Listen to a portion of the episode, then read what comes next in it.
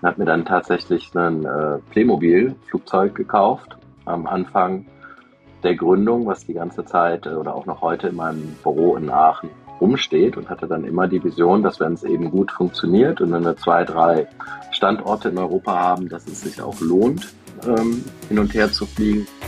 Aber ich bin dann, bis ich 31 war, zweimal wieder bei meinen Eltern eingezogen, weil das Geld äh, nicht mehr für einen ähm, Studentenapartment gereicht hat.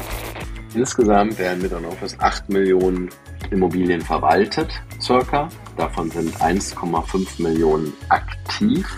Und von diesem Gesamtimmobilienbestand ne, ist ja nur ein Viertel auf den Portalen eingestellt. Weshalb ich immer sage, der Gang zum Makler lohnt sich. Der ne, Gesamtumsatz von On Office ist ungefähr 5% vom Immobilien-Scout-Umsatz. Könnte mir einfachere Wettbewerber vorstellen. Herzlich willkommen zu Immokaiser, eurem Podcast für erfolgreiche Immobilienmakler. Mein Name ist Robert Kaiser und wir tauchen jetzt gemeinsam in die Welt des Immobilienmakelns ein.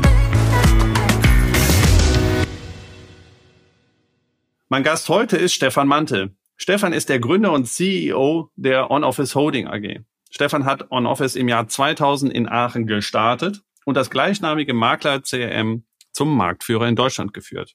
Also eine richtige Erfolgsgeschichte. In unserem Podcast heute werden wir also über Stefan als Unternehmer mehr erfahren, was On Office erfolgreich gemacht hat und wie sich der Markt der Makler-CRMs weiterentwickeln könnte.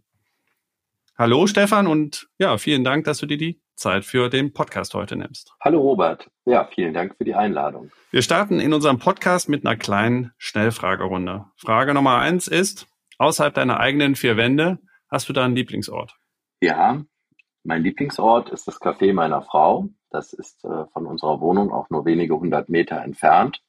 Und da verbringen wir gemeinsam ganz viel Zeit hier in Wien. Und das Café ist worauf spezialisiert? Meine Frau hat den Anspruch, die äh, beste Eierspeise Wiens äh, zu kochen. Und da gibt es immer sehr gutes Frühstück und dann auch immer wechselnde Mittagsgerichte, die sie selbst äh, kocht. Das ist so ein Delikatessenladen mit österreichischen Delikatessen.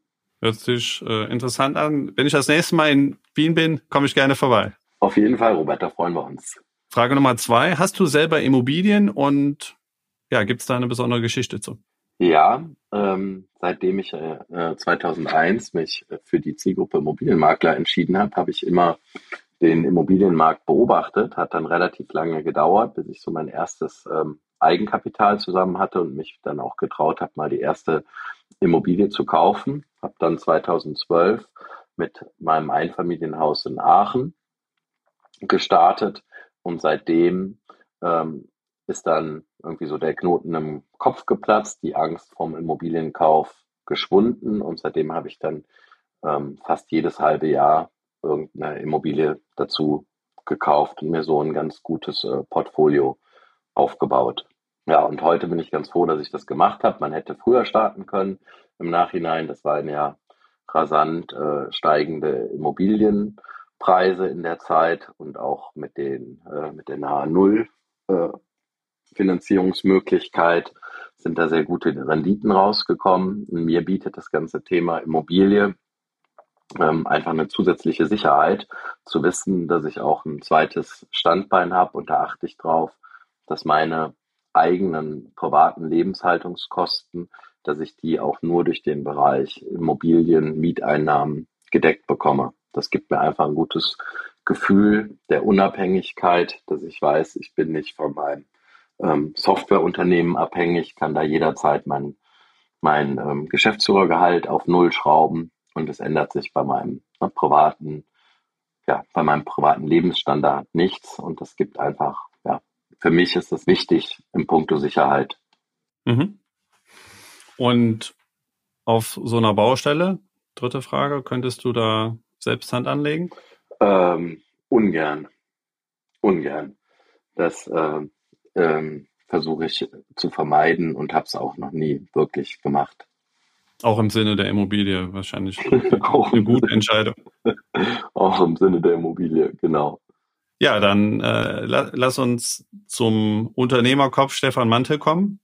Stefan, stell dich doch bitte einmal kurz selbst vor. Was sollten die Hörer über dich wissen? Ja, mein Name ist Stefan Mantel. Ich bin äh, 1978 in Aachen geboren, bin jetzt also 45 Jahre alt. Seitdem ich 23 bin selbstständig mit OnOffice, habe die Firma neben meinem äh, BWL-Studium oder damals gab es ja noch die Unterscheidung Diplom, Vordiplom, ähm, heute Bachelor und Master, habe dann gleich nach meinem Vordiplom OnOffice gegründet und ja, bin seitdem eigentlich nonstop für OnOffice im Einsatz. Die Hälfte deines Lebens? Ja, die Hälfte meines Lebens, die Zeit verfliegt. Es kommt mir immer noch vor wie gestern. Ich kann es gar nicht glauben, wo die, wo die Jahre hin sind. Schauen, was die zweite Hälfte bringt. Du, du hast ja den Pilotenschein. Du liebst also äh, das Fliegen, ja. Und ähm, was ist für dich das Besondere am Fliegen? Was hat dich motiviert, den Schein zu machen?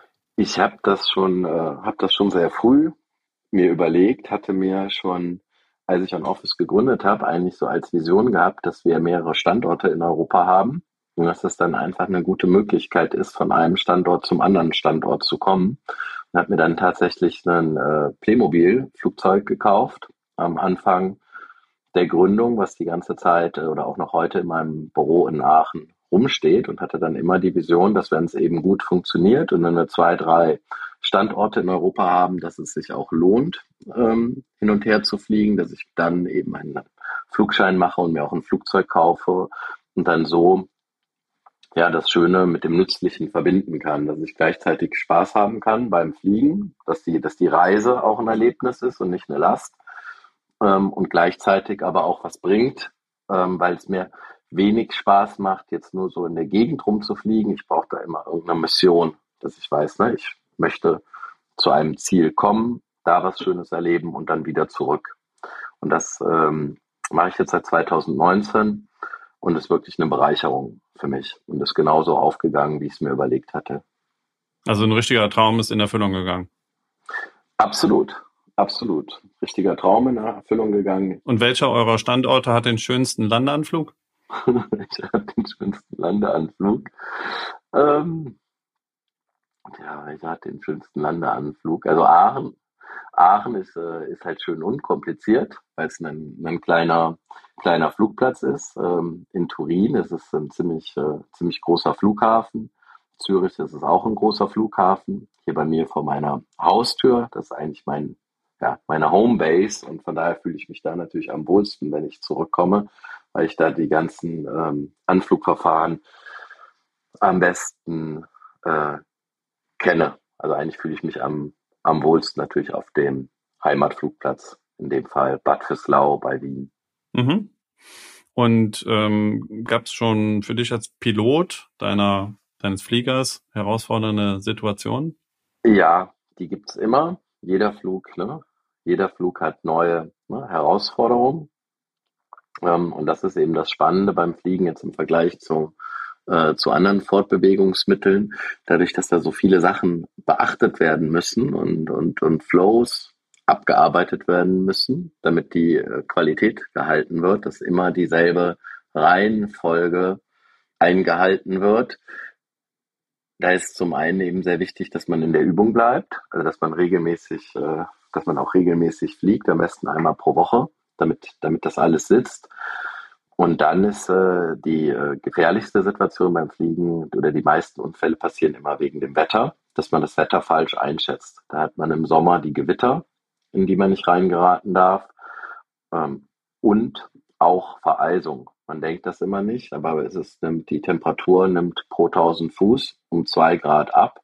Das heißt, selbst ich bin einmal zu unserem Standort von Aachen nach Rijeka in Kroatien geflogen. Und da war es in Aachen 35 Grad, war einer der heißesten Tage im ganzen Jahr. Und ähm, in, der, in der Flughöhe war es dann minus 14 Grad und das Flugzeug ist vereist. Und das, obwohl man unten noch total ne, geschwitzt hat.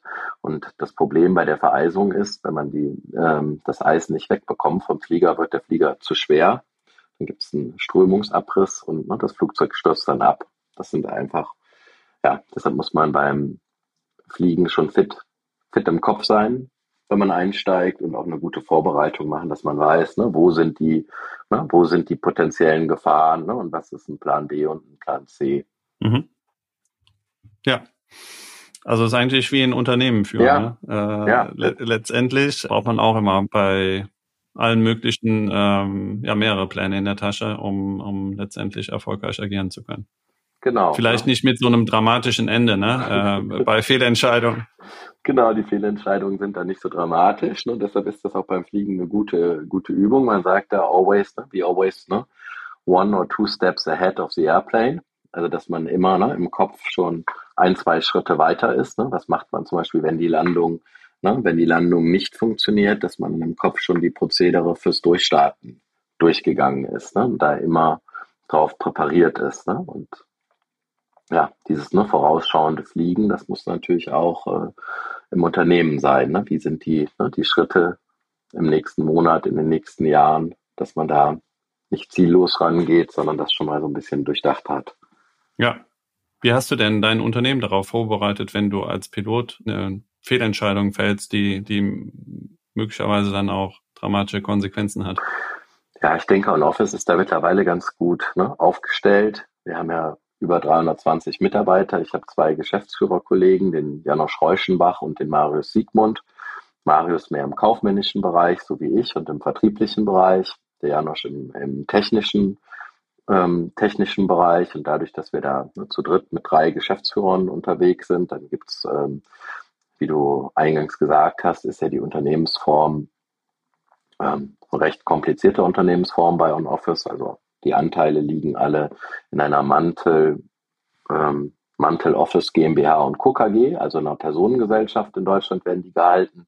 Die halten dann die Anteile der, ähm, der On-Office Holding AG zu 100 Prozent. Und bei der Holding AG, darunter sind dann die operativen Firmen, wie On-Office Deutschland, wie On-Office ähm, Österreich. Insgesamt sind das acht, acht Länderfirmen. Und in der Holding gibt es einen, einen, Aufsichtsrat seit vielen Jahren, einen gut funktionierenden Aufsichtsrat, der genau mit so ne, Notfallplänen betraut ist und der Aufsichtsrat, der dann indirekt auch eben in den Tochterfirmen einen weiteren ne, Geschäftsführer bestellen kann. Beispielsweise. Also ich glaube, wir sind da sehr gut, sehr gut aufgestellt. Mhm. Ja, aber jetzt sind wir ja schon äh, beim, beim Nachlass. Wir wollten ja eigentlich vorne anfangen. Lass uns das Pferd nicht von hinten aufzäumen. äh, zurück zur Gründung von Non-Office ja. gehen. Ähm, was war denn zuerst da? Äh, der Wille, Unternehmer zu werden oder der Wille, On-Office als Company zu gründen? Äh, du, bei mir war es tatsächlich so, es war zuerst der Wille da, Unternehmer zu werden. Das habe ich schon ähm, zu Schulzeiten, ich glaube schon in der Grundschule entschieden, dass mich das am meisten äh, oder dass das eben mein Ziel sein wird. Kann daran liegen, mein Vater ist ja Physikprofessor gewesen zu der Zeit, meine Mutter Schulleiterin an der Sonderschule, also beide mehr so im ähm, Beamtenbereich. Und ich glaube, da habe ich früh entschieden, da möchte ich mich von abgrenzen oder auch nicht mit meinen Eltern irgendwie in Wettbewerb treten, jetzt ne, der bessere Lehrer, der bessere äh, Forscher zu werden ähm, und habe da schon festgelegt und immer irgendwie rumexperimentiert und überlegt, ne, was kann man unternehmerisch machen. Irgendwie mit zwölf habe ich dann versucht, mit zwei äh, Klassenkameraden wollten wir so Mausefallen verkaufen und äh, die selber irgendwie designen und basteln mit ne, speziellen Techniken. Da hatte ich dann auch schon meinen ersten Computer, da haben wir dann ähm, ja schon Flyer ne, gedruckt, die überall in der Nachbarschaft verteilt haben, tatsächlich Leute angerufen, die da Probleme mit hatten. Ne, unsere Lösungskompetenz war da nicht so, war da nicht so groß und eigentlich habe ich dann seitdem immer überlegt, ne, was kann ich machen, wie kann ich es machen. Dann mit 14 Zeitungsabos äh, verkauft an der Tür. Damals gab es ja noch ganz viele ne, Printprodukte, wo die Leute wöchentlich ne, dann bar die, die Abos bezahlt haben. Und immer bei, bei all meinen Nebenjobs, die dann so kamen, war immer der Fokus, äh, was macht diese Firma gut oder ne, wie verhält sich der Chef, ähm, was kann ich von dem lernen, wie geht's nicht, ne? was macht er gut, was macht er schlecht und eben immer, immer mit dem Ziel, ne, irgendwann habe ich meine eigene Firma und äh, ja, da möchte ich es gern besonders gut machen. Und wie ist dann schlussendlich die Idee geboren worden, dass du On Office startest? Das ist so äh, geboren äh, worden. Ich bin dann 1998 zum BWL-Studium nach Aachen gezogen, hatte zu dem Zeitpunkt ähm, eben mit 18 bei meinem Onkel eine Disco geleitet mit zwölf Mitarbeitern schon. Und dann war eben die Überlegung, bleibe ich ne, in, in, dem, ähm, in dem Disco- und Kneipensegment tätig. Da habe ich mir immer gedacht, dass, äh, das ist nicht so die beste, ja, ist, ist für mich nicht äh, das beste Leben, ne, wenn ich da den ganzen Tag oder immer nur mit, mit so Aushilfen und so am Wochenende bis tief in die Nacht agiere. Habe mir dann, per Zufall bin ich dann bei einem Unternehmerverband gelandet für EDV-Berater und Softwarehäuser und habe das dann von 20 bis äh, 23 neben dem Studium gemacht. Und da hatte ich einen sehr guten Chef, eben den Vorsitzenden von dem Unternehmerverband. Und er hat mir so einige Regeln in den drei Jahren mit auf, auf, auf den Weg gegeben. Und das war eben zum Beispiel eine Regel, wenn du dich einmal für irgendetwas entscheidest, dann bleib dabei. Nur so wirst du ne, erfolgreich. Ne? Viele wechseln immer das Feld, machen heute Software für Immobilienmakler, morgen Software für Musikproduzenten ähm, und werden dann nie irgendwo richtig gut. Also ne, dieses eine Thema, ne, zu sagen, leg dich auf eine Sache fest, bleib dann auf jeden Fall ne, bei dem Thema, für das du dich entschieden hast, ne, auch wenn es lange dauert oder schwierig ist. Und, und das war ja so die Zeit, ne, wo das Internet dann doch, da war gerade so die Dotcom-Blase geplatzt, als ich da ne, gegründet habe. Und dann war einfach die Überlegung, bin da, bin da so vorgegangen, dass ich erstmal festgelegt habe, was möchte ich machen. Ich möchte was mit dem Internet machen. Ich möchte eine webbasierte Software machen. Das war die die eine Entscheidung und dann eben die zweite Entscheidung, eine Branche rauszusuchen. Jetzt hatte ich in dem Alter auch noch nicht, ne, neben, ähm, außer Disco und im Supermarkt und irgendwelchen Nebenjobs ja auch nicht so die, die eigene Berufsperspektive und habe mir dann, oder das, das Know-how, und habe dann die gelben Seiten durchgeblättert und mir einfach alle Branchen angeguckt und bin die dann von, ne, von A bis Z durchgegangen und habe geguckt, ne, für welche Branche, auf welche dieser Branchen möchte ich mich spezialisieren. Und habe dann gedacht, dass eben Immobilienmakler für mich besonders gut passt. Da war, das hatte verschiedene Gründe, aber habe ich gedacht, das passt, äh, ne, passt gut vom Menschentyp zu mir, kommunikativ, ne, werde ich mit Spaß haben, habe ich Lust drauf, meine Zeit mit zu verbringen Zweiter Gedanke war, Immobilien sind teuer. Da lohnt sich eine Visualisierung, weil neben dem CRM wollte ich ja eben die, was wir auch heute ja machen, immer noch machen, die Internetpräsenzen machen. Also habe ich gedacht, ne, wenn, wenn ein Produkt so unique und, und teuer ist, dann macht es auch Sinn, ne, da in eine vernünftige ne, Präsentation ähm, zu investieren. Und der dritte Gedanke war, ich glaube, ich denke bei, bei solchen Entscheidungen immer sehr langfristig und wollte auch da ähm, natürlich eine Branche nehmen, äh, wo ich glaube, dass die ne, lange Bestand haben wird, auch was man vielleicht heute nicht weiß, auch in, im Jahr 2001 sind schon unglaublich viele Reisebüros insolvent gegangen.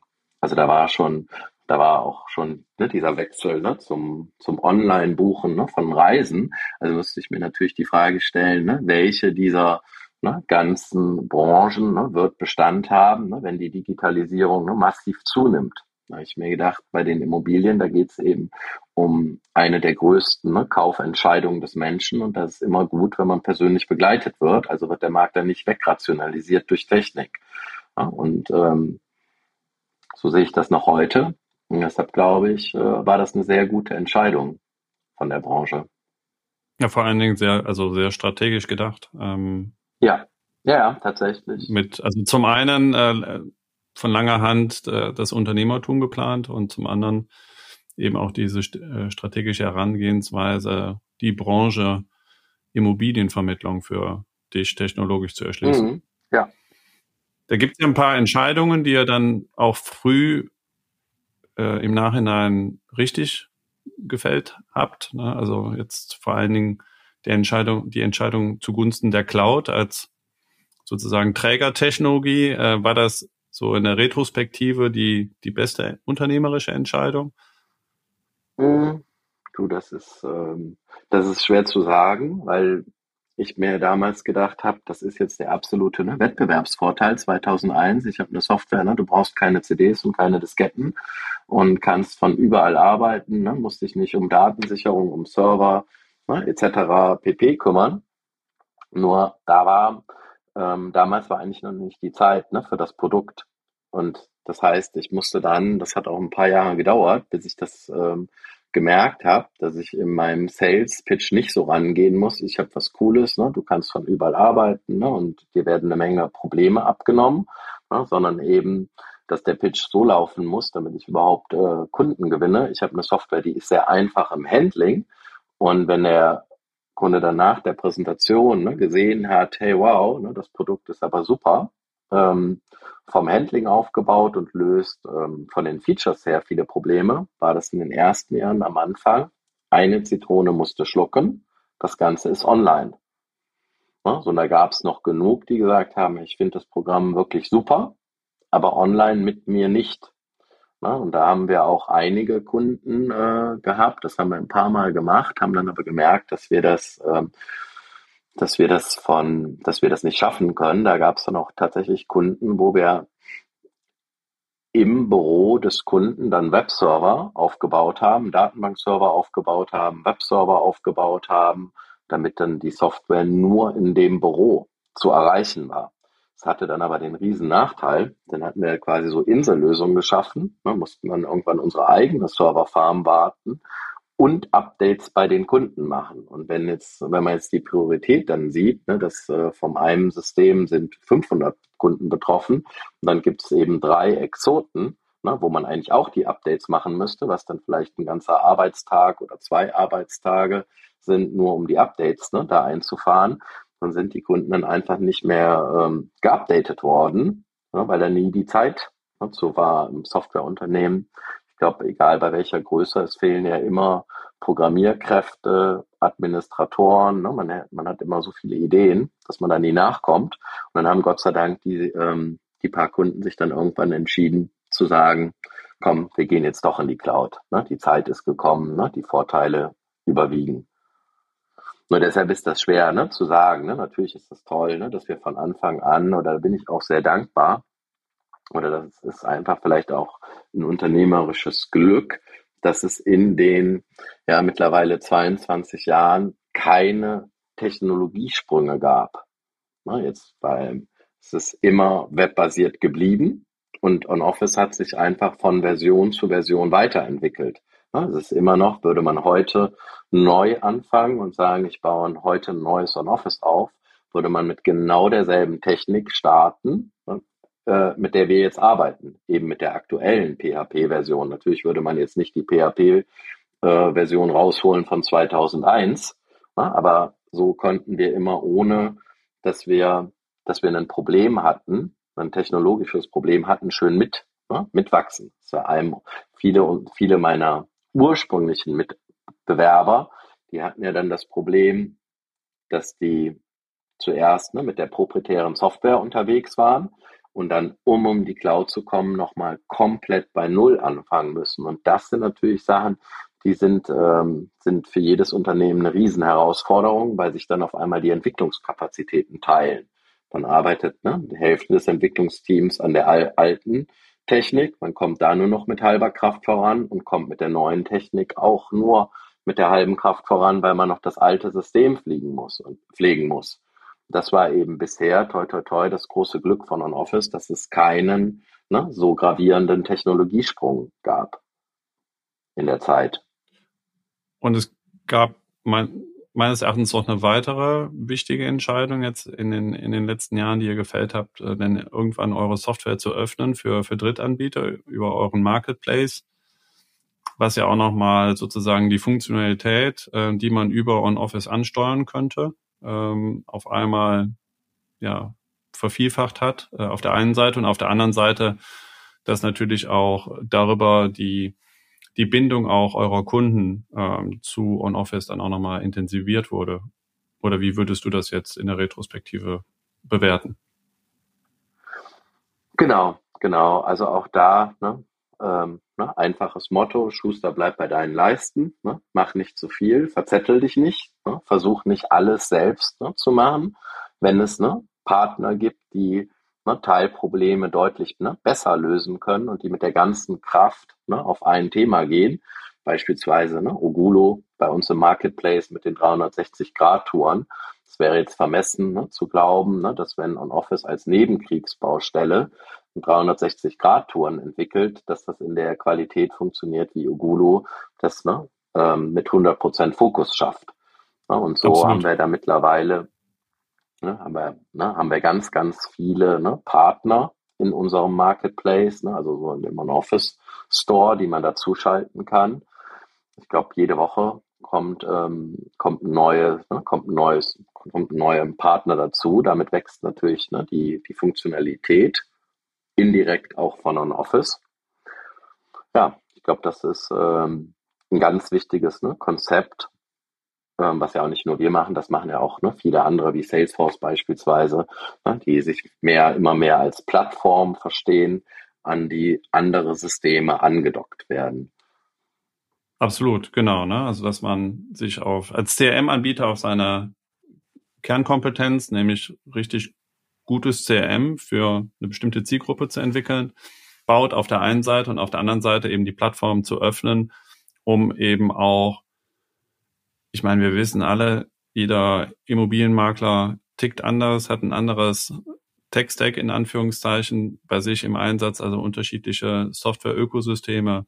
Und wenn die CM-Anbieter äh, es schaffen, eben möglichst viele dieser Ökosysteme integrierbar zu machen über, über Schnittstellen, dann erhöht das natürlich massiv die Wahrscheinlichkeit, dass, dass man sich dann für dieses CM dann eben auch entscheidet oder dass es zumindest unter den Top 2, 3 CM äh, in der engeren Auswahl dann ist. Ja, genau.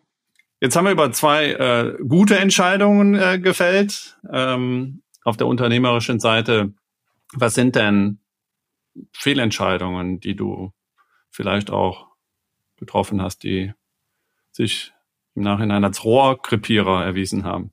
Hm, ich glaube, ich habe da jetzt nichts ne, so ganz äh, ne, präsent im Kopf. Es werden ne, ganz, ganz viele ne, kleine, ne, kleine Fehler ne, hier und da ne, sein, ne, genauso ne, wie es beim Erfolg ne, ganz, ganz viele ne, Kleinigkeiten sind, ne, die dazu, die dazu führen.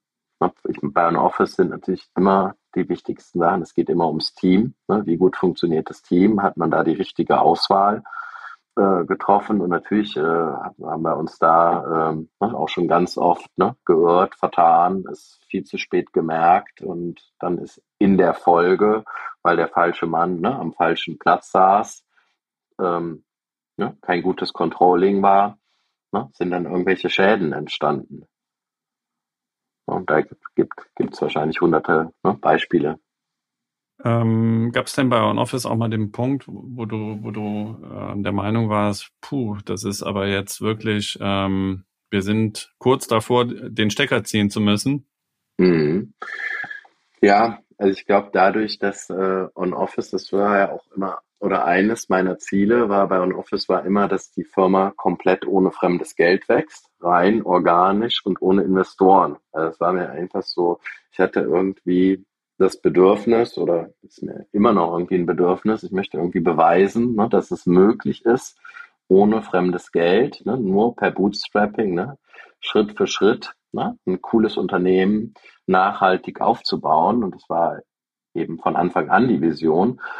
Und das hat natürlich dazu geführt, dass es am Anfang sehr, sehr, sehr lange gedauert hat. Ne? Also ich dann mit 23 gestartet bin, da war eben der große Vorteil, dass ich noch äh, gerade am Anfang von meinem Hauptstudium war und alle meine ne, Kollegen auch kein Geld hatten. Aber ich bin dann, bis ich 31 war, zweimal wieder bei meinen Eltern eingezogen, weil das Geld äh, nicht mehr für ein ähm, Studentenapartment gereicht hat. Da haben dann aber teilweise trotzdem schon relativ viele Leute bei einem Office äh, gearbeitet. Ich glaube, da ich 30 war, waren es ungefähr 30 äh, Leute und ich habe dann aber noch äh, oder mal wieder ähm, ja, zu Hause gewohnt, um, na, um, um Kosten zu sparen. Und äh, zu der Zeit war das natürlich immer nicht lustig, ne? war dann immer ein Kampf, ne? wie äh, können die Löhne ne, pünktlich äh, auf den Konten landen.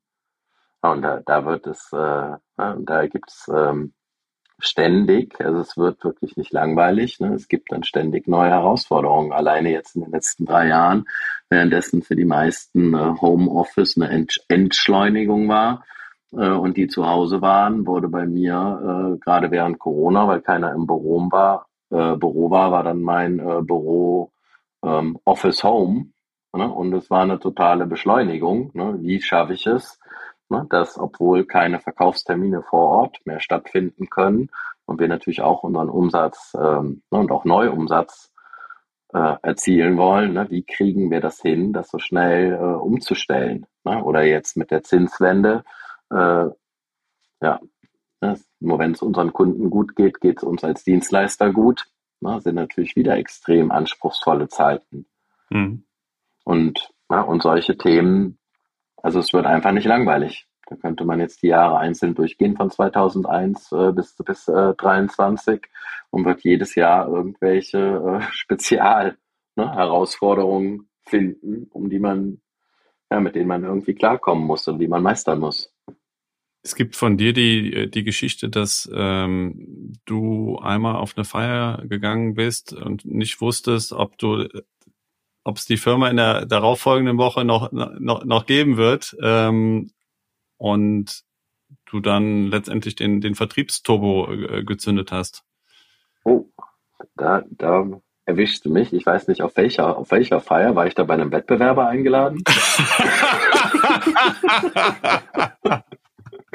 Ja gut. äh, Richtig. Die, Geschichte sagt mir, die Geschichte sagt mir wirklich. Ähm, hast du denn bei Bauen Office eine bestimmte Führungs- und Unternehmenskultur, wo du sagst, das ist auch etwas, was euer Wachstum trägt? Mhm. Also ich glaube, was, was bei On Office wichtig ist, wir, oder was wir einfach ähm, von Anfang an ne, versuchen, ich mal, wie es auch heute in jedem ne, Startup normal ist, ne, dass wir ja, einfach eine sehr ne, freundschaftliche und wertschätzende ne, Kultur haben. Ne, das äh, geht los mit Kleinigkeiten, dass man sich grüßt auf dem Gang, wenn man sich, äh, ne, wenn man sich trifft, ne, dass man versucht, den anderen zu helfen, ne, dass der eine das auch beim anderen abschaut, dass wir, dass wir viel versuchen, viel gemeinsam ne, zu unternehmen, ob das ein Teamausflug einmal im Jahr über ein Wochenende ist, ob das ne, jedes Quartal äh, innerhalb der Spezialteams, ähm, ne, das ähm, Abendsevents sind, ob das bei uns äh, die Tischtennisplatte, der Kicker, äh, die Neujahresfeier, unsere Business Beats Veranstaltungen, wo auch alle äh, Mitarbeiter da sind. Also das ist einfach auf einer ja, freundschaftlichen und wertschätzenden Ebene äh, miteinander umgegangen wird. Mhm. Jetzt hast du vor ziemlich genau einem Jahr, also wir haben ja jetzt Anfang Januar 2024, hast du bekannt gegeben, die Geschäftsführung ähm, zu erweitern um Mario Siegmund und Janosch Reuschenbach, hat sie auch eben eingangs schon erwähnt, langjährige äh, Mitarbeiter. Hat sich hierdurch dann was für dich persönlich auch verändert? Hm. Jetzt nicht, jetzt nicht so viel, dadurch, dass wir wirklich uns alle drei seit 2006 kennen ne, und immer schon ne, super, super eng ne, zusammenarbeiten und, und uns eigentlich immer schon die Arbeit recht gut aufgeteilt haben ne, und auch einfach ja, seit, seit vielen, vielen Jahren ne, als äh, Dreiergespann ne, gut funktionieren. Das muss mir das so vorstellen, ich, dass äh, ja. Du im Prinzip so ein freies Radikal äh, bist, dass sich dann ja die ähm, bestimmte Themen schnappt, ähm, wo du sagst, das ist jetzt etwas, was äh, wo ich auch meine Firma jetzt nochmal richtig voran voranbringen kann und wo du auch äh, Spaß und Freude an der, an der Übernahme der Aufgabe hast? Ähm, absolut. Also wir haben es, wenn man sich das Organigramm bei OneOffice anschaut, dann sind alle Mitarbeiter entweder im Team von Marius oder im Team von Janosch. Und, ähm, und ich bin dann als einzig ne, Teamloser sozusagen unterwegs ähm, und habe dadurch ähm, ja habe dadurch einfach ne, auch ein bisschen mehr ja, Kreativraum, um mit neuen ne, Themen bei den beiden anzukommen oder oder um ne, gemeinsam mit den beiden in ihre Themen einzusteigen. Aber es soll immer so organisiert sein und das, das machen wir schon ganz lange so. Ich wohne jetzt auch schon achteinhalb Jahre in, in Wien und bin ne, nicht mehr an unserem Hauptfirmensitz ne, in Aachen und es ist immer die Idee gewesen, dass On Office eben so aufgebaut ist, dass es eben ohne mich ne, funktioniert, um dann, ne, um dann eben wieder neue Sachen anstoßen zu können. Mhm. Wie hältst du aus Wien heraus den Kontakt äh, nach Aachen in die Firma rein? So, wenn äh, du sogar gar kein Team hast? Ja, also ganz viel ne, über unsere eigene Software und Office ist äh, wahrscheinlich der einzige ne, Marktteilnehmer äh, in, von unseren Wettbewerbern, der komplett alles mit der eigenen Software abbildet. Wir haben bei anderen Office ein Intranet, ne, damit alle Mitarbeiter auch inklusive mir auf demselben Informationsstand sind. Wir haben eine sehr ausgereifte Aufgabenverwaltung in dem System. Da sieht man genau, ne, welche Aufgaben wurden heute erledigt, wer arbeitet just in diesem Moment gerade an welcher Aufgabe Ne, ein Highlight von OnOffice, äh, von der CRM-Software ist ja der Prozessmanager. Bei uns im eigenen Unternehmen laufen, ich glaube, 750 Prozesse ne, zu allen möglichen ne, Kernaufgaben, ne, sodass da alles äh, strukturiert ne, und möglichst gleich und damit hoffentlich äh, mal mit derselben ne, Qualität abläuft. Zu allen Bereichen sind wir nicht gekommen. Ne, wird, wird also nicht langweilig, ne, da ständig ne, nachzuschleifen, ne, die Prozesse immer weiter zu verbessern. Und dann halt ganz, äh, äh, ganz klassisch entweder über den On-Office-Chat. Also wir chatten sehr viel. Das hat für mich den Vorteil, ähm, dass man die Leute, auch wenn wir zum Beispiel am Wochenende schreiben, ist es eine freiwillige Entscheidung ne, vom Mitarbeiter. Ne, geht er in die On-Office-App und antwortet ähm, in dem Chat oder ne, lässt er die Arbeits-App zu und antwortet erst am Montagmorgen. Ähm, deshalb finde ich das noch ein bisschen ne, höflicher als, ähm, ne, als äh, WhatsApp zum Beispiel oder SMS darüber machen sehr viel und dann natürlich klassisch ne, Telefon und, und äh, Google Meetings. Ja, also ihr nutzt OnOffice auch in der Firma im Prinzip in allen Bereichen, in allen Abteilungen sehr, sehr intensiv, heißt das ja in der, in der genau, Konsequenz, ja, dass du im Prinzip ja. darüber auch, äh, wenn du in die Aufgaben, in die Prozesse reingehst, auch äh, einen schnellen Überblick hast über die Tätigkeiten deiner Mitarbeiter. Genau, wir haben da ne, für jeden Bereich ne, eigene, ähm, ne, eigene Kennzahlen, die ich mir dann anschauen kann. Ne, wie läuft es gerade im Support? Ne, welche Aufgabe hat besonders lange gedauert? Gibt es hier irgendwas, was gerade hängt? Ne, wie sind äh, gerade die ne, Verkaufszahlen aktuell im Monat? Äh, ähm, an was wird gerade in der Entwicklung gearbeitet. Es gibt dann im Office auch ein Kanban-Board, also man kann im Office so Aufgaben zu einem Projekt zusammenfassen und das Projekt kann dann über verschiedene Phasen ne, wandern, ne? Planung, Programmierung, Test, ähm, Nacharbeiten, Veröffentlichung zum Beispiel und das haben wir, diese Kanban-Boards, die eben in einem Office sind, die haben wir für jeden Unternehmensbereich, ob das im Sekretariat ist, welche Verbesserungen sollen im Sekretariat eingeführt werden. Die haben wir im Buchhaltungsbereich, das haben wir bei unseren Produkten Suchmaschinenoptimierung, Social Media Ads, wenn wir Datenimporte machen, ne, welcher Datenimport ist gerade in welcher Phase. Und so kann ich ähm, ne, rund um die Uhr eben auf alles ne, oder fast alles zugreifen, kann mir einen guten Überblick machen. Ich hätte es wissen müssen, dass du äh, mir bei dieser Frage on Office pitchst, ja. ich dachte, jetzt kommt jetzt, ich äh, bin regelmäßig vor Ort, aber nein, du bist äh, du bist regelmäßig in der Software und nutzt alle äh, tiefgehenden, tiefgreifenden Funktionen von, von OnOffice, aber es ist ja schön zu sehen, dass äh, dich das eben auch in die Lage versetzt, ähm, bei jedem Kunden selber noch äh, OnOffice in wahrscheinlich in jeder beliebiger Tiefe dann eben auch zu pitchen. Sogar hier im Podcast, ja? Ja, sorry, aber so ist ja, es. Alles gut, alles gut. Ja, dann äh, lass uns doch über OnOffice sprechen. Äh, hast du hast du schön eingeleitet. Ähm, Kannst du uns mal ein paar Eckdaten äh, zu eurer äh, Firma nennen? Wie viele Kunden habt ihr? Wie viel Umsatz macht ihr? Wie viele Mitarbeiter? An wie vielen Standorten? Das sind sicherlich mal spannende Insights. Ja, also ein Office hat aktuell 320, 320 Mitarbeiter. Das schwankt immer so ein bisschen von Monat äh, zu Monat. Es fangen jeden Monat ein paar neue Mitarbeiter an. Es hören auch jeden Monat Mitarbeiter auf. Dieses Jahr werden wir mit der Gruppe circa 26 Millionen Euro Umsatz machen. die meisten Mitarbeiter sind an unserem Hauptstandort in Aachen aktiv. Da läuft auch die ganze ähm, oder fast die ganze Softwareentwicklung. Ähm, paar sind ähm, auch in anderen ähm, Städten, paar auch im Ausland, aber der, der ganz große Teil der Wertschöpfung ist ne, nach wie vor in Aachen. Unser erfolgreichster Auslandsstandort ist in Italien.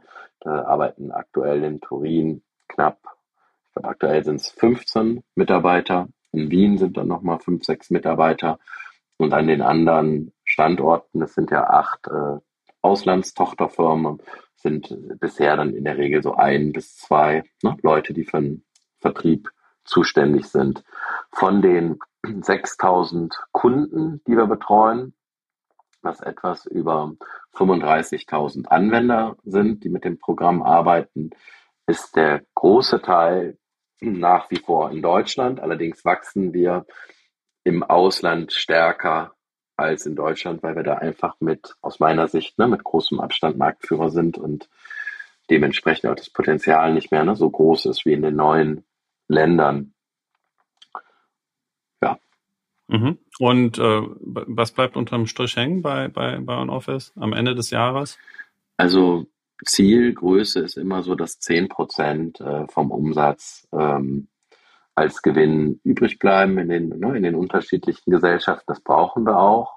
Das schaffen wir dieses Jahr, glaube ich, nicht ganz, sind vielleicht 8 Prozent oder so. das brauchen wir auch, weil wir ja auch bei OnOffice die Regel haben, dass wir nichts äh, fremdfinanzieren. Also das heißt zum Beispiel, ne, wenn wir ein neues Auto brauchen oder neue Server, wenn wir zum Beispiel im Jahr, kommt es durchaus mal vor, dass wir für über eine Million Euro neue Hardware kaufen, die dann im Rechenzentrum steht, über fünf Jahre ne, abgeschrieben wird. Also brauchen wir alleine schon, ne, nur um die ne, Hardware ne, zu beschaffen, immer einen gewissen ne, Gewinnanteil, damit wir die auch weiterhin Cash kaufen können.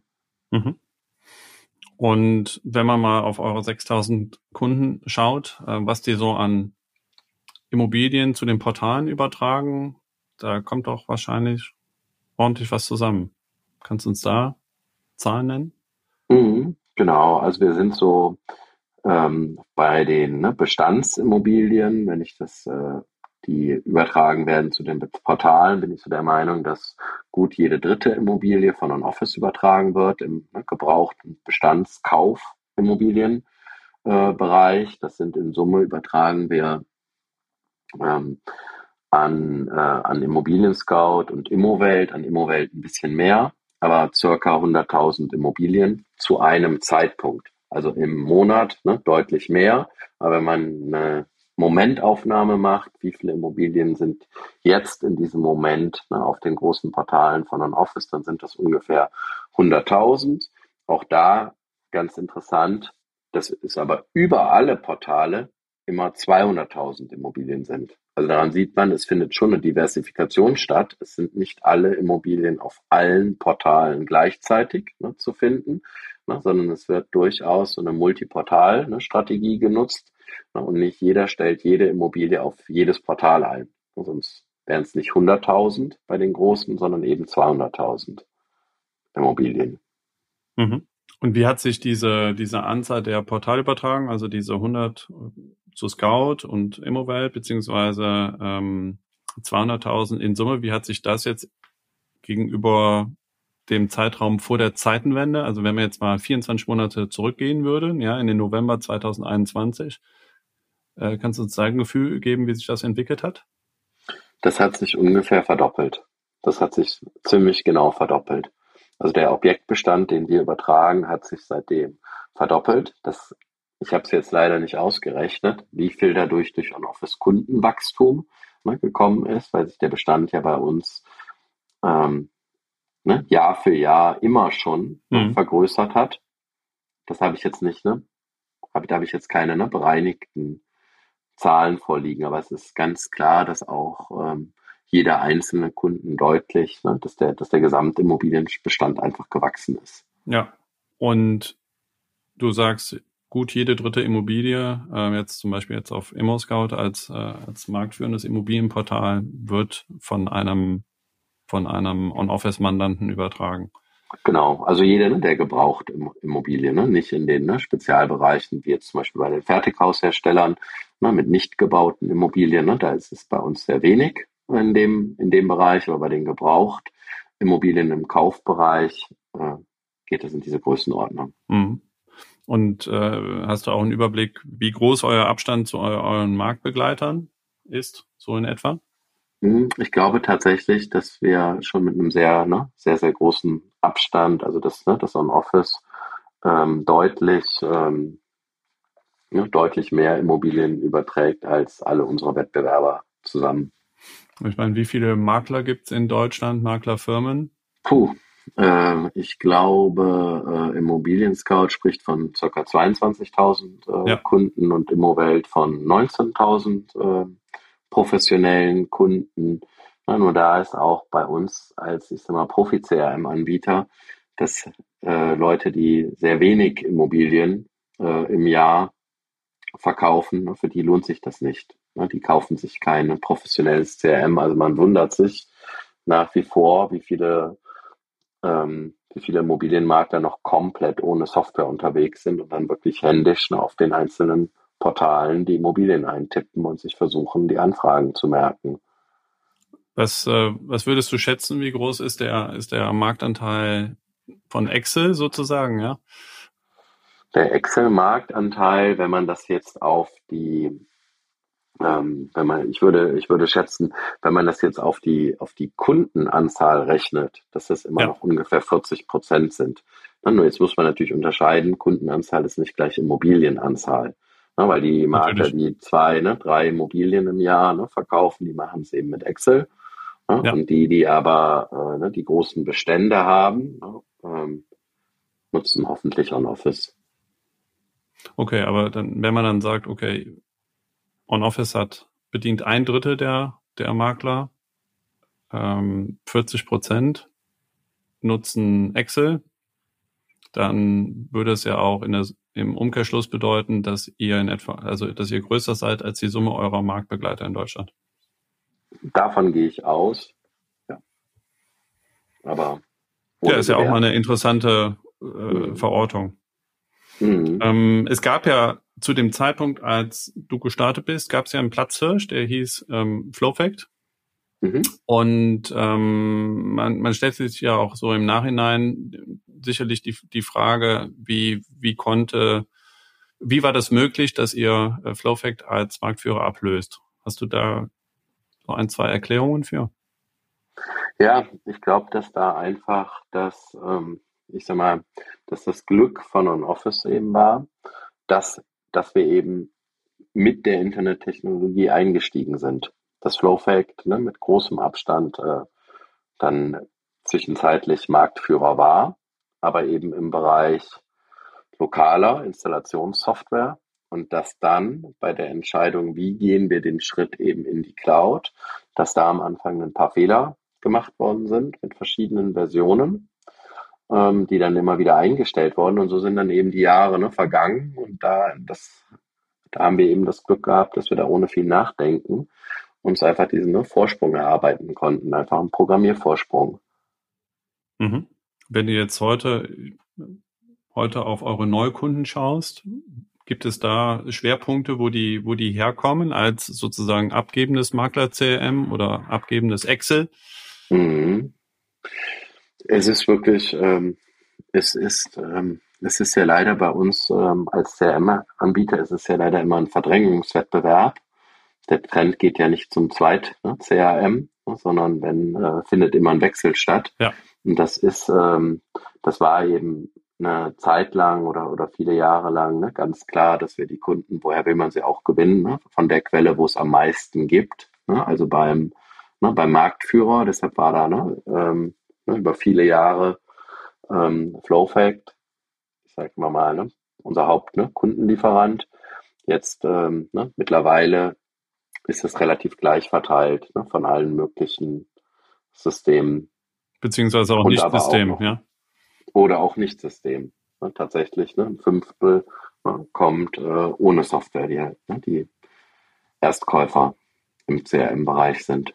Wie, be wie bewertest du denn die, die, die Wettbewerbslandschaft in der, in der Makler-CM-Branche? Ne? Du hast ja hier mit Scout sicherlich auch einen starken, starken Wettbewerber, der eben auch mit Flowfac und PropStack mittlerweile zwei Pferde im Stall hat, ähm, die gegen On-Office ins Rennen geschickt werden.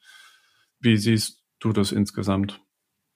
Ja, es ist natürlich ein ne, sehr harter ne, Wettbewerb, ne, auch wenn ich ne, mit, ne, mit unserem Wachstum so als Inhaber ne, geführtes ne, Unternehmen ne, sehr zufrieden bin, ist es natürlich trotzdem, es ist der Gesamtumsatz von einem Office ist ungefähr fünf Prozent vom Immobilien-Scout-Umsatz. Die sind ja in der Größenordnung 500 Millionen Euro, sind äh, Jahresumsatz bei 50, 60 Prozent Gewinn. Das heißt, die haben natürlich eine riesige Kriegskasse also ich könnte mir einfachere Wettbewerber vorstellen. Aber, ne, aber wir sind es ja, ne, sind es ja ne, schon viele, viele Jahre gewohnt.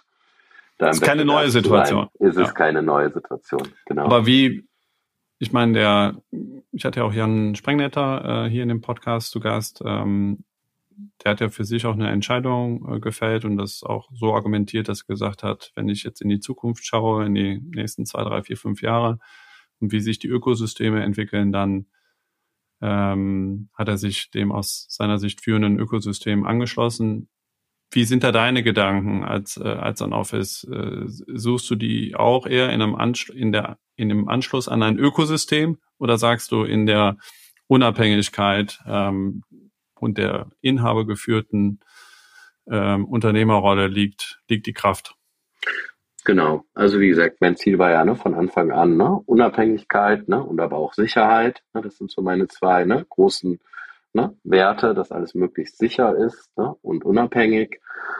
Und ich glaube, dass es sehr wichtig ist, dass wir, äh, dass wir da so ein bisschen einen Gegenpol bieten. Dass nicht, ähm, ne, dass es eine Trennung gibt zwischen CRM-Daten und Portaldaten, dass das Portal eben nicht erfährt, wie viel Umsatz auf einen Euro genau im CRM landen, ne, weil das einfach riesige Nachteile hat bei der Preisverhandlung, ne, wenn, wenn, ähm, wenn der Portalanbieter eben ne, durch die gemeinsame CRM-Nutzung auch ableiten kann, ne, wie viel Umsatz ne, er direkt dem äh, Kunden liefert.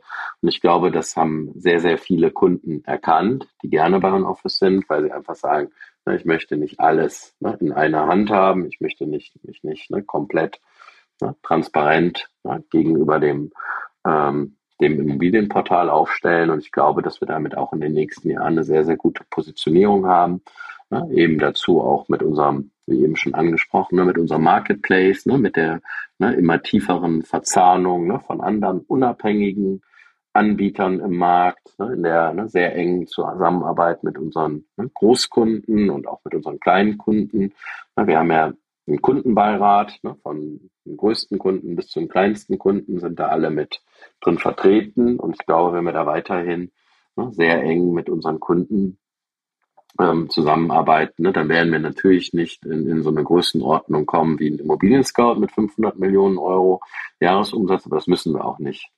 Ne, da sind wir zufrieden, ne, wenn wir einfach kontinuierlich ja, weiter wachsen und besser werden. Also was ist die Aufgabe vom Kundenbeirat? Der Kundenbeirat, wir stellen da immer, stellen da immer ähm, unser, unsere Ideen vor, was wir glauben, ne, was sind jetzt ne, für die nächsten Jahre so die wichtigsten ähm, Themen, an denen wir arbeiten müssen und holen über Befragungen dann ähm, auch die Kundenwünsche ein. Also ganz viel passiert natürlich vorher bei der Hotline. Ne? Wir haben ja noch, es zeichnet sich ja durch einen telefonischen Support aus, ne, wo man mit dem Support-Mitarbeiter spricht, da auch Wünsche aufgeben kann. Die werden dann alle gesammelt, geclustert. Ne, daraus treffen wir Ableitungen. Das stellen wir dann dem Kundenbeirat vor.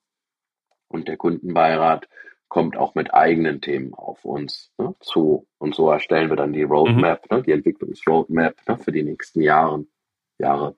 Also es ist letztendlich ein Instrument, um nah am Markt und den Kundenbedürfnissen die ganze Software-Weiterentwicklung zu steuern. Genau. Genau. Mhm.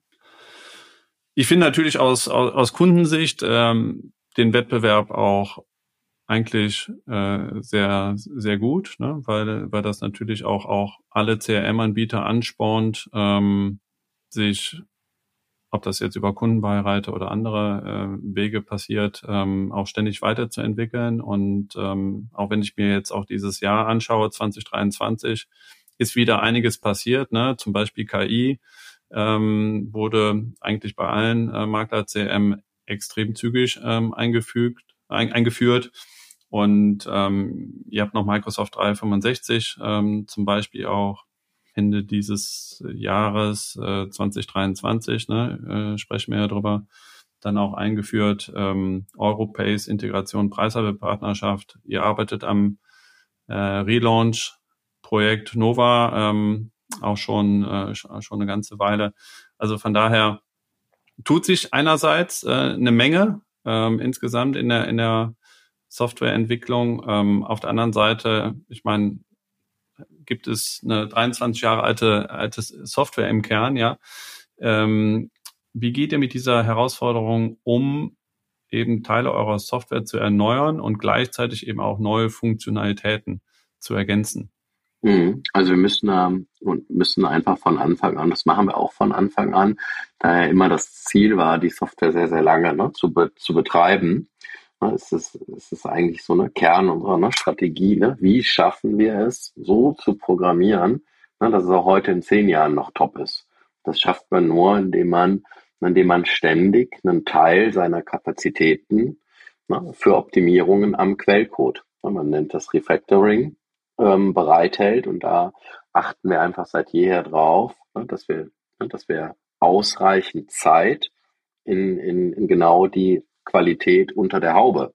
Ne? Und unter, vom, ne? nicht nur das, was man sieht, soll ja nicht nur schön aussehen, sondern es soll unter der Haube gut sein.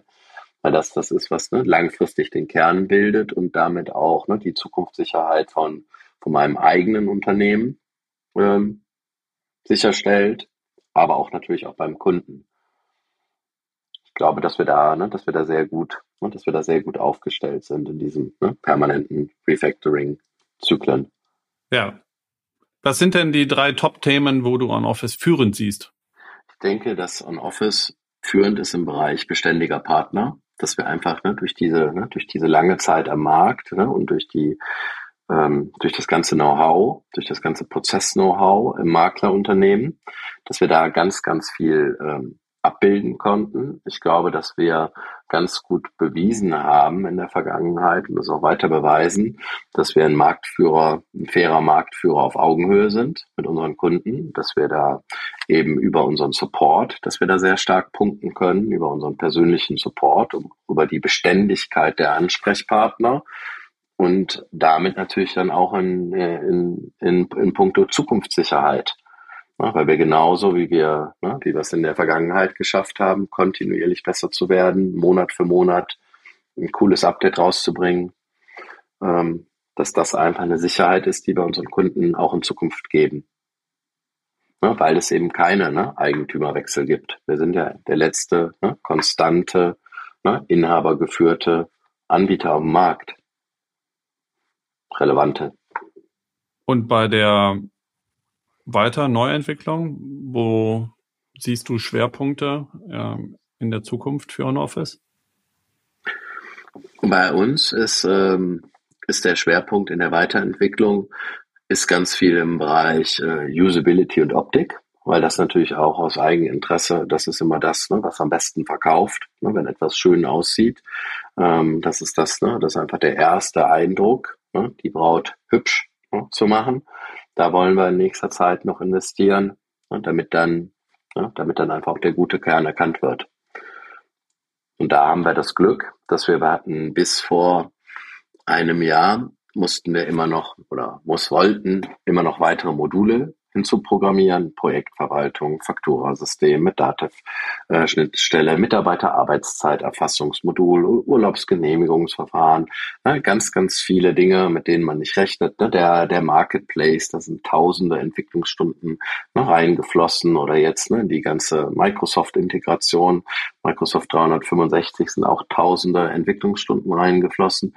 Und meiner Meinung nach sind wir jetzt Feature- und Modulmäßig, das hat 22 Jahre gedauert, bis wir das alles einmal fertig haben.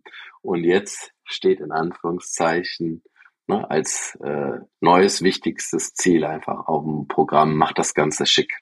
Ne, das soll schön aussehen ne, und vielleicht kann man hier und da noch den einen oder anderen Klick für den ne, Benutzer sparen oder es noch selbst erklärender machen und da sind wir eben sehr viel an diesen UI, UX-Themen.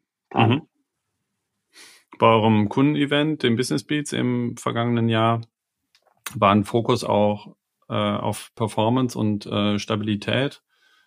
Ähm, da hatten sich Kunden äh, teilweise über Nichtverfügbarkeit und lange Reaktionszeiten auch der, der, der Software beschwert. Ähm, ja, was ist die Ursache dafür und ja, wie geht ihr, wie reagiert ihr als On-Office hierauf?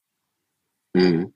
Ja, man muss sagen, On-Office ist natürlich ein sehr, ne, auch ähm, in der, in der Serverarchitektur, ein sehr ne, ausgereiftes ne, und komplexes System. Wir haben da mehrere hundert Server im Einsatz und in einem Bereich oder mit einem Anbieter wir speichern ja gigantisch große Datenmengen, auch Dateien. Ne? Viele Kunden haben ja bei uns, die haben keine eigene Ablage mehr auf ihren PCs, sondern speichern ne? sämtliche Immobilienunterlagen bei uns oder Unterlagen in den Adressen, in den dazugehörigen ne? Kontakten. Und das sind, äh, sind sehr, sehr, sehr große Datenmengen. Und dieser, diese Daten, das sind eben so Storage-Daten, Dateien, alles, was so der, den Typ Dateien angeht. Da arbeiten wir zusammen mit einer Firma in Berlin, mit denen bauen wir dieses ähm, Skalierungssystem auch. Die haben auch große Kunden wie beispielsweise Booking.com. Und da haben wir äh, tatsächlich gemeinsam mit der Firma in der Architektur einen ähm, zwei, drei Planungsfehler gemacht, wie man das aufbauen muss, damit das eben gut läuft. Und da sind wir dabei, ne, das zu beheben. Da haben wir schon ganz viel ähm, geschafft und wollen das jetzt immer, immer weiter ne, ausreifen und sind aber auf einem sehr, sehr, ne, sehr guten Weg. Das andere Thema, was, äh, was Performance angeht, das ist immer eine Daueraufgabe. Das Performance setzt sich immer zusammen, äh, setzt sich aus mehreren Bereichen zusammen. Ne. Das eine ist äh, die gefühlte Performance. Da sind wir auch viel beim Thema UI. Dann ist es ähm, wie effizient stellt die Software Abfragen, wie wird zum Beispiel nach Datensätzen gesucht, ähm, gibt es Indizes, ähm, ist da zu viel Code für eine, eine Abfrage verbaut, also das, äh, und dann eben noch der dritte Bereich, eben der Serverbereich.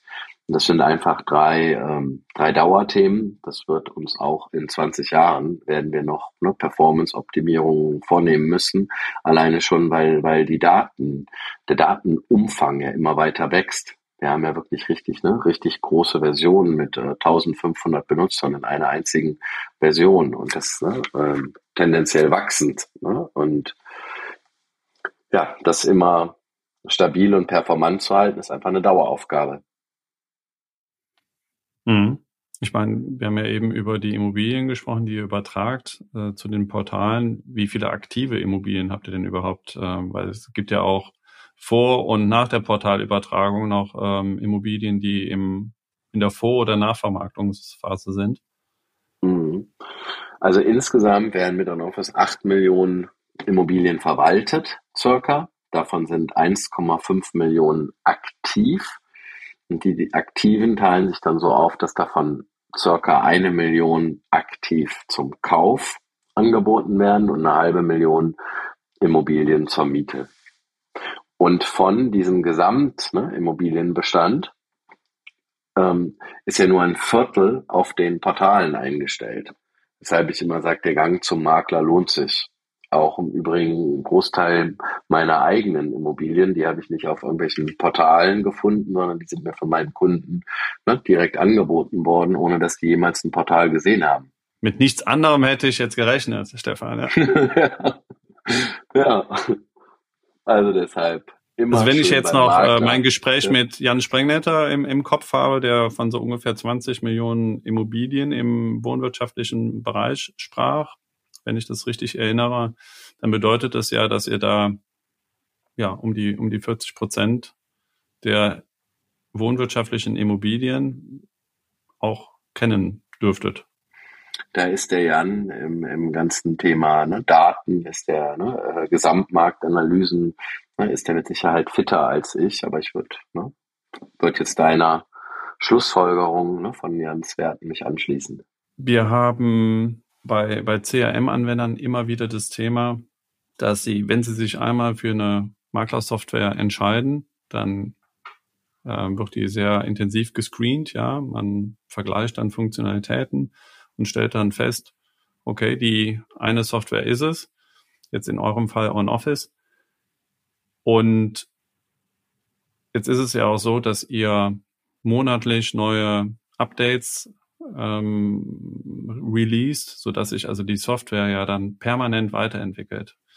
Wie gelingt es euch eben, die Anwender da auch Azure zu halten? Das stelle ich mir eine, auch eine der, der wesentlichen Herausforderungen ähm, als CM-Anbieter vor, nach der Kundenakquise, die, die Kunden quasi auch immer, immer Azure zu halten. Mhm. Ja, das ist tatsächlich ein, ne, das ist ein Problem, was alle ne, Softwareanbieter haben. 90 Prozent der Anwender nutzen 10 Prozent der, ne, der Funktionen. Wie schafft man es, ähm, die Anwender immer mitzunehmen? Viele versuchen es, ne, so wie es alle machen, über, ne, über Newsletter, wir haben einen großen YouTube-Kanal mit, ich glaube, 350 äh, Videos zu vielen Spezialthemen. Wir machen unsere Events, ne, wie Business Beats, mit über 500 Teilnehmern. 26. April 2024 ist die nächste große Business Beats Veranstaltung, wo wir viele Neuerungen vorstellen. Wir machen ähm, Reisen mit Kunden on Office Traveling nach Mallorca. Da nehmen wir immer so circa 50 ähm, 50 Kunden mit und machen dann eine Intensivschulung von Donnerstag bis Sonntag. Sehr viel, äh, das machen wir teilweise auch noch an anderen Orten, also dass man da über diesen ne, persönlichen ähm, Austausch was macht. Dann haben wir intern eine eigene Schulungs- und Consulting-Abteilung, die versucht, einen engen Kontakt mit den Leuten, äh, mit unseren Kunden zu halten. Also wenn, wenn die Kunden ne, bei uns ne, eigene Trainings ähm, buchen.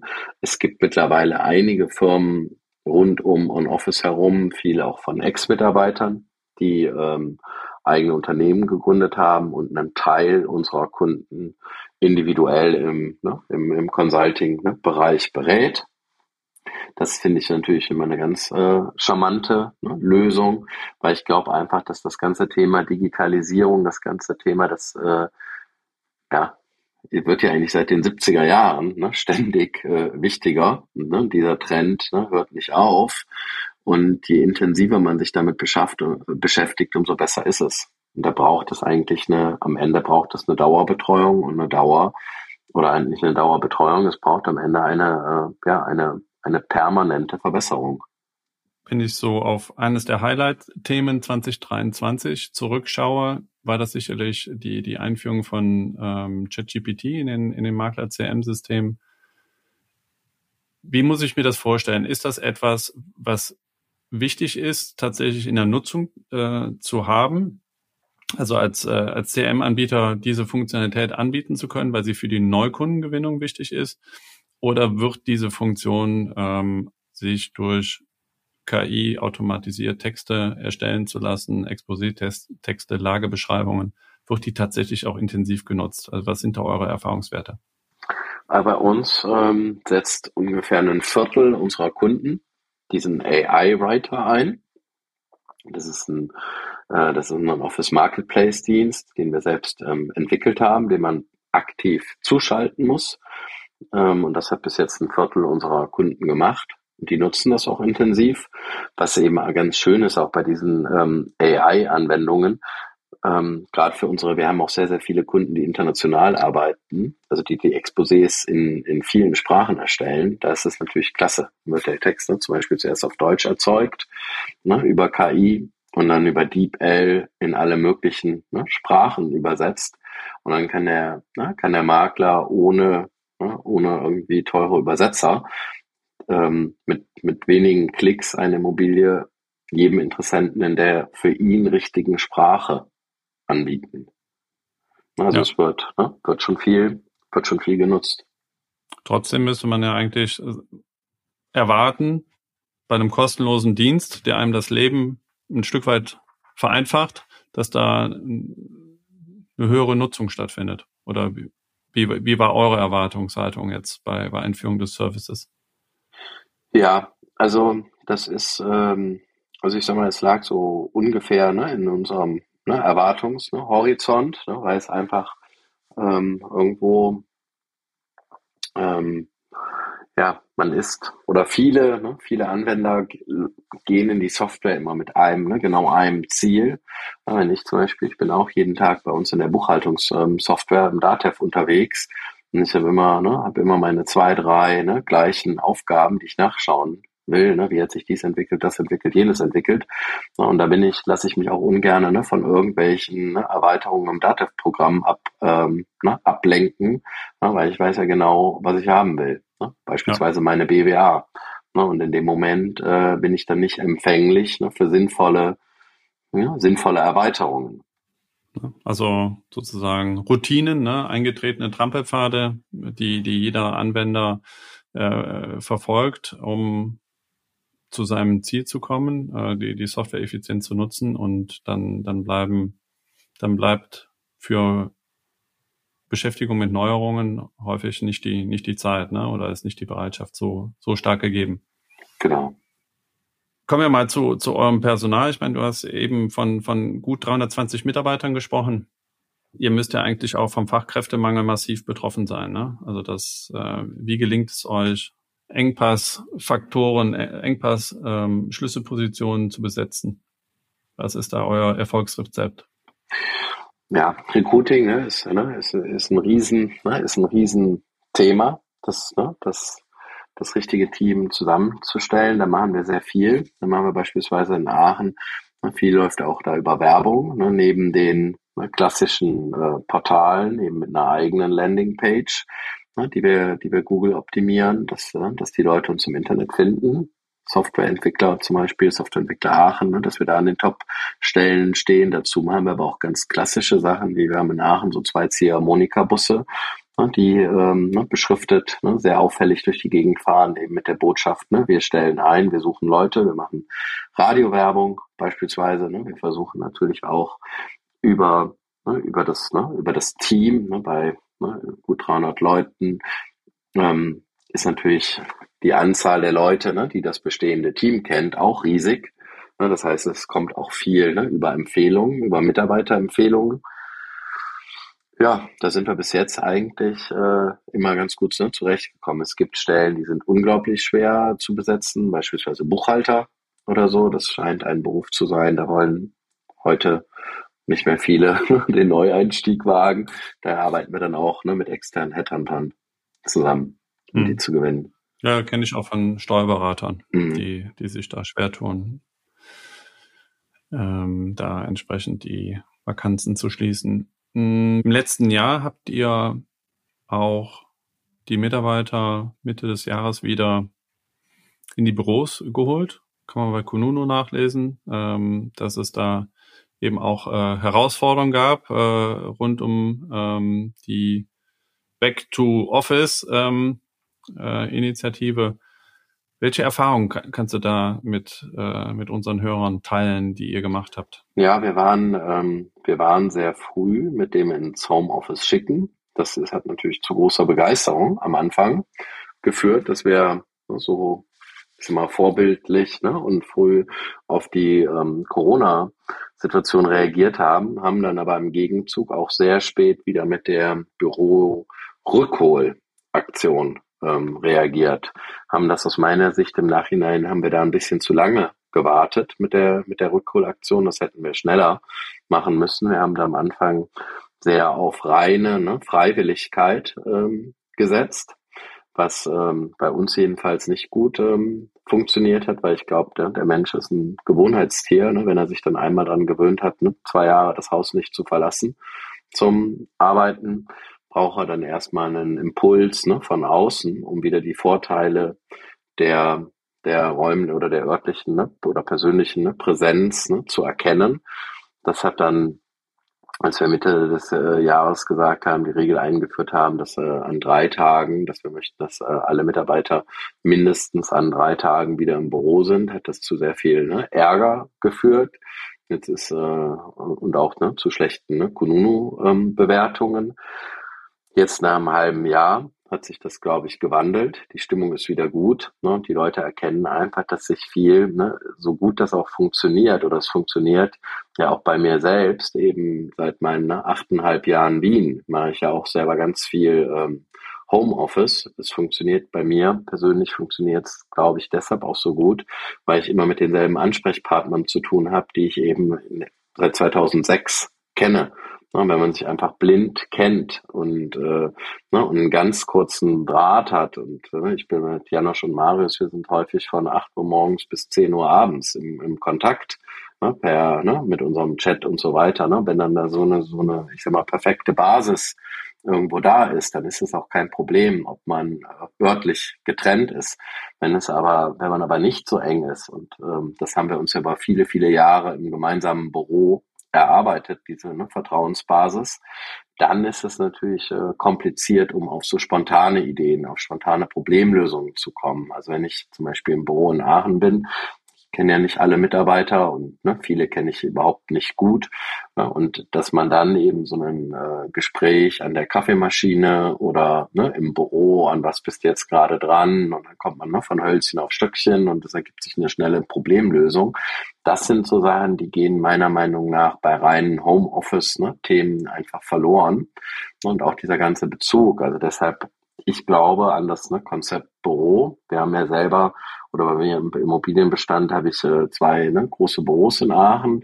Das eine, das nutzen wir mit zweieinhalbtausend Quadratmetern und wir haben noch ein Büro auf Vorrat gekauft mit fünfeinhalbtausend Quadratmetern, sodass wir fast achttausend Quadratmeter Bürofläche haben, eben auch mit der Vision, die irgendwann ähm, zu füllen, ne? weil ich glaube, für diesen ganzen Team Spirit, für einen schnellen, unkomplizierten Austausch ist es wichtig, dass man sich auch ne, live und in Farbe sieht. Wenngleich es auch Fälle gibt. Ne, wir haben auch, ähm, wie eben schon erwähnt, ne, wir haben auch ein paar Mitarbeiter in, äh, in Vietnam, ähm, aber die zählen wir gar nicht zu den Mitarbeitern, weil die auf, äh, auf Rechnung arbeiten, ne, Firmenbeauftragt, wo wir schon viele Jahre auch mit zusammenarbeiten. Ähm, gibt auch Beispiele, ne, wo, ne, wo das reine ähm, wo das reine Homeoffice auch ähm, super gut, gut funktioniert. Hat auch, glaube ich, ein bisschen was mit dem Alter vom Mitarbeiter zu tun.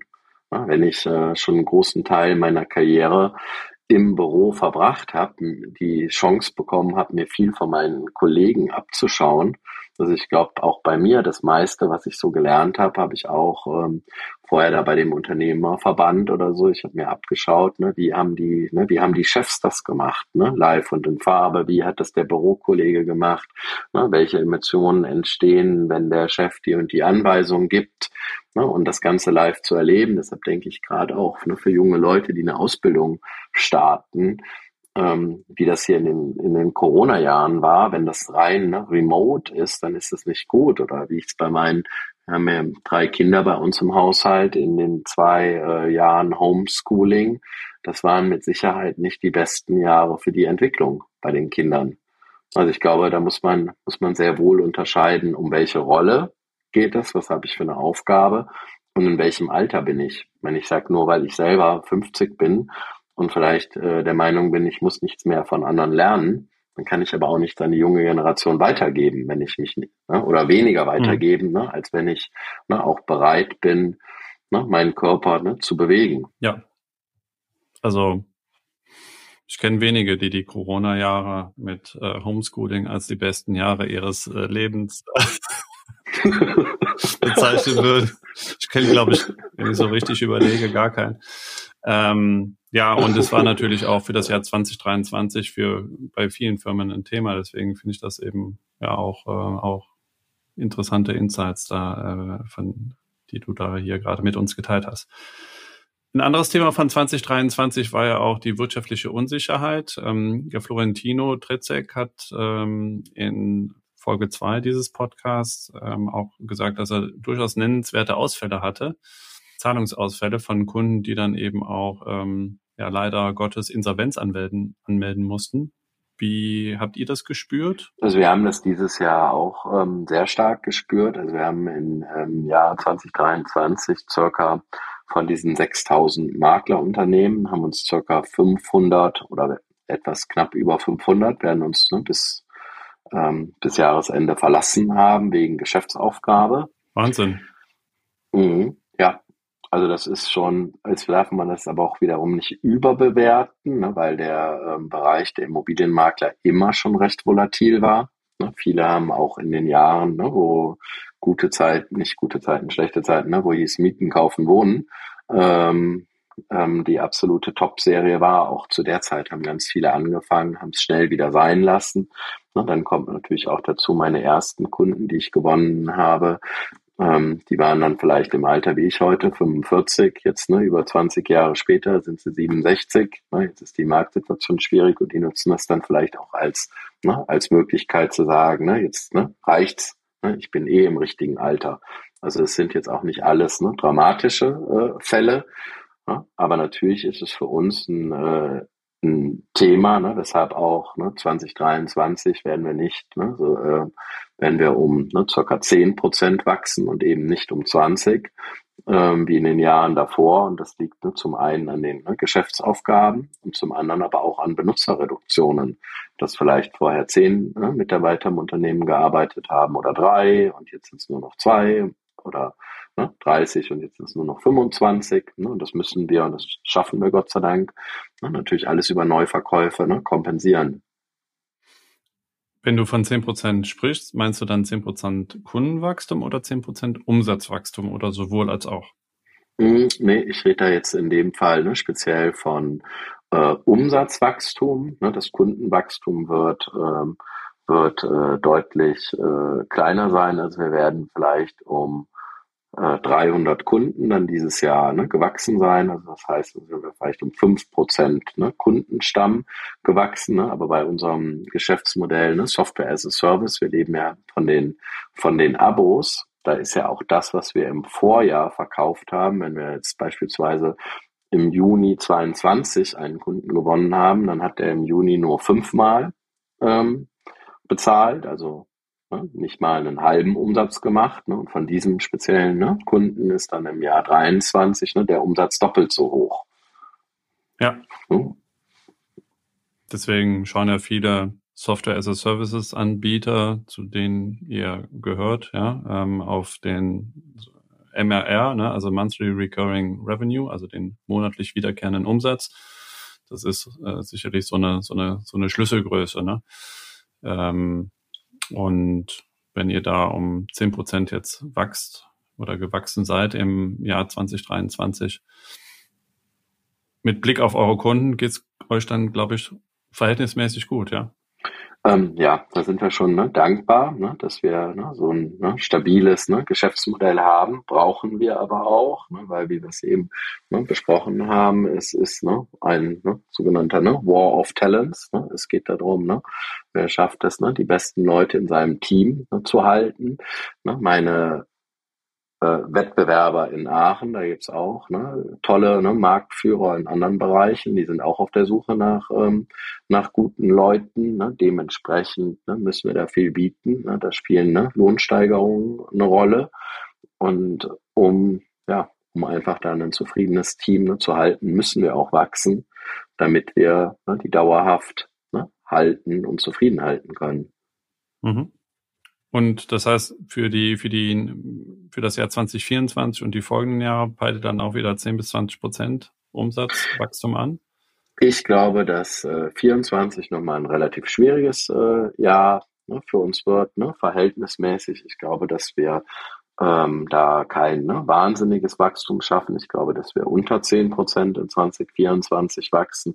Aber ich glaube, dass wir 2024 einen ganz, ganz viele Weichen für 25 stellen und dementsprechend 25 ein sehr, sehr gutes Jahr wird.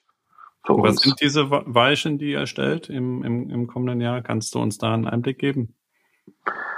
Gut, ne, das sind ne, zum einen natürlich ne, technische Verbesserungen, ne, wo ich mit einem ne, sehr positiven ne, Marktfeedback rechne, die ich jetzt nicht alle ne, einzeln aufführen ähm, ne, will, ne, um da auch vielleicht einen Überraschungsmoment äh, im Markt ähm, zu haben und mit denen jetzt nicht ne, zu, zu nehmen. Ne? Also auf der einen Seite ne, kommt da technisch eine ganze Menge, worauf ich mich sehr freue. Ähm, und zum anderen läuft ja unsere Neukundenakquise sehr, sehr gut. Aber dieser Umsatz, den wir dann in 24 generieren, ne, wird sich ja nicht so stark in 24 auswirken, ne, wie eben bei dem Beispiel gezeigt, sondern davon ja. profitieren wir dann in ne, maßgeblich in 25. Ne, und deshalb glaube ich, wird nächstes Jahr nochmal ein sehr anspruchsvolles Jahr werden, wo wir ne, vielleicht es gerade mal schaffen, unsere Lohnerhöhungen zu erarbeiten, die wir auch brauchen. Und im Jahr drauf äh, glaube ich, dass sich da alles wieder ne, sehr gut entwickelt, auch bei unseren Kunden und dass dann so ne, auch solche Effekte stattfinden, wie eben der Kunde, der jetzt vielleicht von acht Usern oder von zehn auf acht reduziert hat, ne, dass er dann vielleicht hoffentlich von acht auf 14 aufstockt. Und dann können wir natürlich mitwachsen. Und und bezüglich jetzt der, der Weiterentwicklung äh, bei On Office jetzt im Jahr 2024, ähm, kannst, kannst du uns da einen Ausblick geben und euren Kunden einen Ausblick geben, was sie da erwarten wird? Ja, ähm, wir haben ja, wir machen das ja auch sehr, oder versuchen das sehr transparent zu machen. Wir haben ja innerhalb unserer App oder auch auf unserer Internetseite eine Roadmap, ne, wo wir dann sehr detailliert ne, die Einzelprojekte ne, ähm, vorstellen große Überschriften bisher sind bei uns ne? Usability und Design ist eine, eine große Überschrift. Zweite große Überschrift ist Zusammenarbeit zwischen Immobilienmaklern stärken, also das, äh, das Thema MLS. Wir haben ja ein kostenfreies MLS. Das funktioniert so, dass, äh, dass äh, jeder Office-Anwender entscheiden kann, möchte ich diese Immobilie auf die MLS-Plattform stellen, ja oder nein? Und wie stelle ich mir die Provisionsabgabe vor? Und dann kann von anderen On-Office-Anwendern die Immobilie angeboten werden. Es ist gleich in den Aktivitäten ähm, verbucht.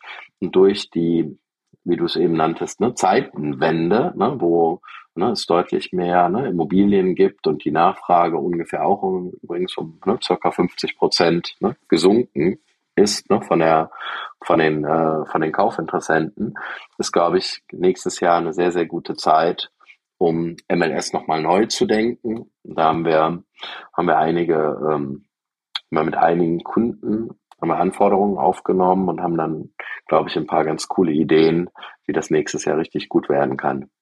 Ja, spannend. Das ähm, ist sicherlich ein sehr, sehr, sehr, sehr interessantes ähm, Projekt und gibt ja auch heute in Deutschland noch niemanden, der, der da wirklich den Durchbruch mit erzielen könnte. Also von daher ähm, bin ich da gespannt. Die IMAG hat da sicherlich einen interessanten Ansatz. Ähm, und ja, wenn man den jetzt auch nochmal noch mal weiterdenkt, ähm, ist, ist das sicherlich, steckt da viel Fantasie drin. Stefan, äh, vielen Dank. Wir sind am Ende unseres Podcasts angelangt. Vielen Dank, dass du deine Gründerstory äh, mit uns geteilt hast und deinen Blick auf den Markt und wie sich das Ganze aus deiner Sicht weiterentwickeln kann. Meine Abschlussfrage ist immer, welchen Gast kannst du uns denn empfehlen? Wen würdest du gerne in Zukunft in diesem Podcast hören? Da möchte ich gerne äh, zwei Kandidaten empfehlen. Zum einen den Felix Kusch von Immowelt. Das würde mich interessieren. Das interessiert mich auch, welche Fragen du dir für den Felix ausdenkst. Und mich würde der Gerald Hörhan interessieren, bekannt als der Investmentpunk, wie er den Blick auf den Markt sieht. Ja, super spannende Gäste. Vielen Dank ähm, für die für die Empfehlung. Und könntest du auch ein Intro machen? Ich werde bei beiden eine Rutsche legen, ah, wie man in ah, Österreich sagt. Wunderbar. Sehr gut. Alles klar. Ja, an dich äh, vielen lieben Dank, Stefan. An euch Hörer vielen lieben Dank. Bis zum nächsten Mal in zwei Wochen, wenn es wieder heißt Immo Kaiser, der Podcast für erfolgreiche Immobilienmakler. Ciao. Ciao. Neue Folgen von Immo Kaiser, dem Podcast für erfolgreiche Immobilienmakler, hört ihr immer alle zwei Wochen dienstags. Um keine Folge zu verpassen, folgt dem Podcast und aktiviert die Glocke.